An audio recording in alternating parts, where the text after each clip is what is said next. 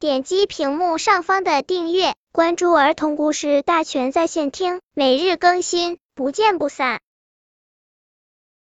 本片故事的名字是《雪糕哪去了》。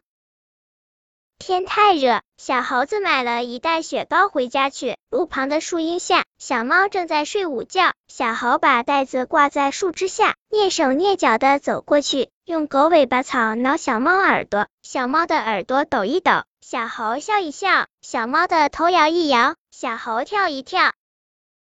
阿嚏！小猫打了一个大喷嚏，醒来看见小猴，生气的说：“真坏，还我的梦来！”什么梦啊？小猴问。又甜又香的雪糕梦。小猫说。小猴忽然想起了自己的雪糕，忙跑过去取下袋子。呀，雪糕不见了！啊，原来是你吃了我的雪糕啊！小猴扭着小猫说。别欺骗人！小猫气得胡子一翘一翘的。你去问泥土吧。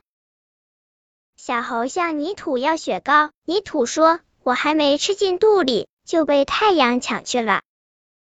小猴眯眼瞧瞧太阳，咕噜的说：“你们都骗人，太阳那么高，怎么能吃到雪糕呢？”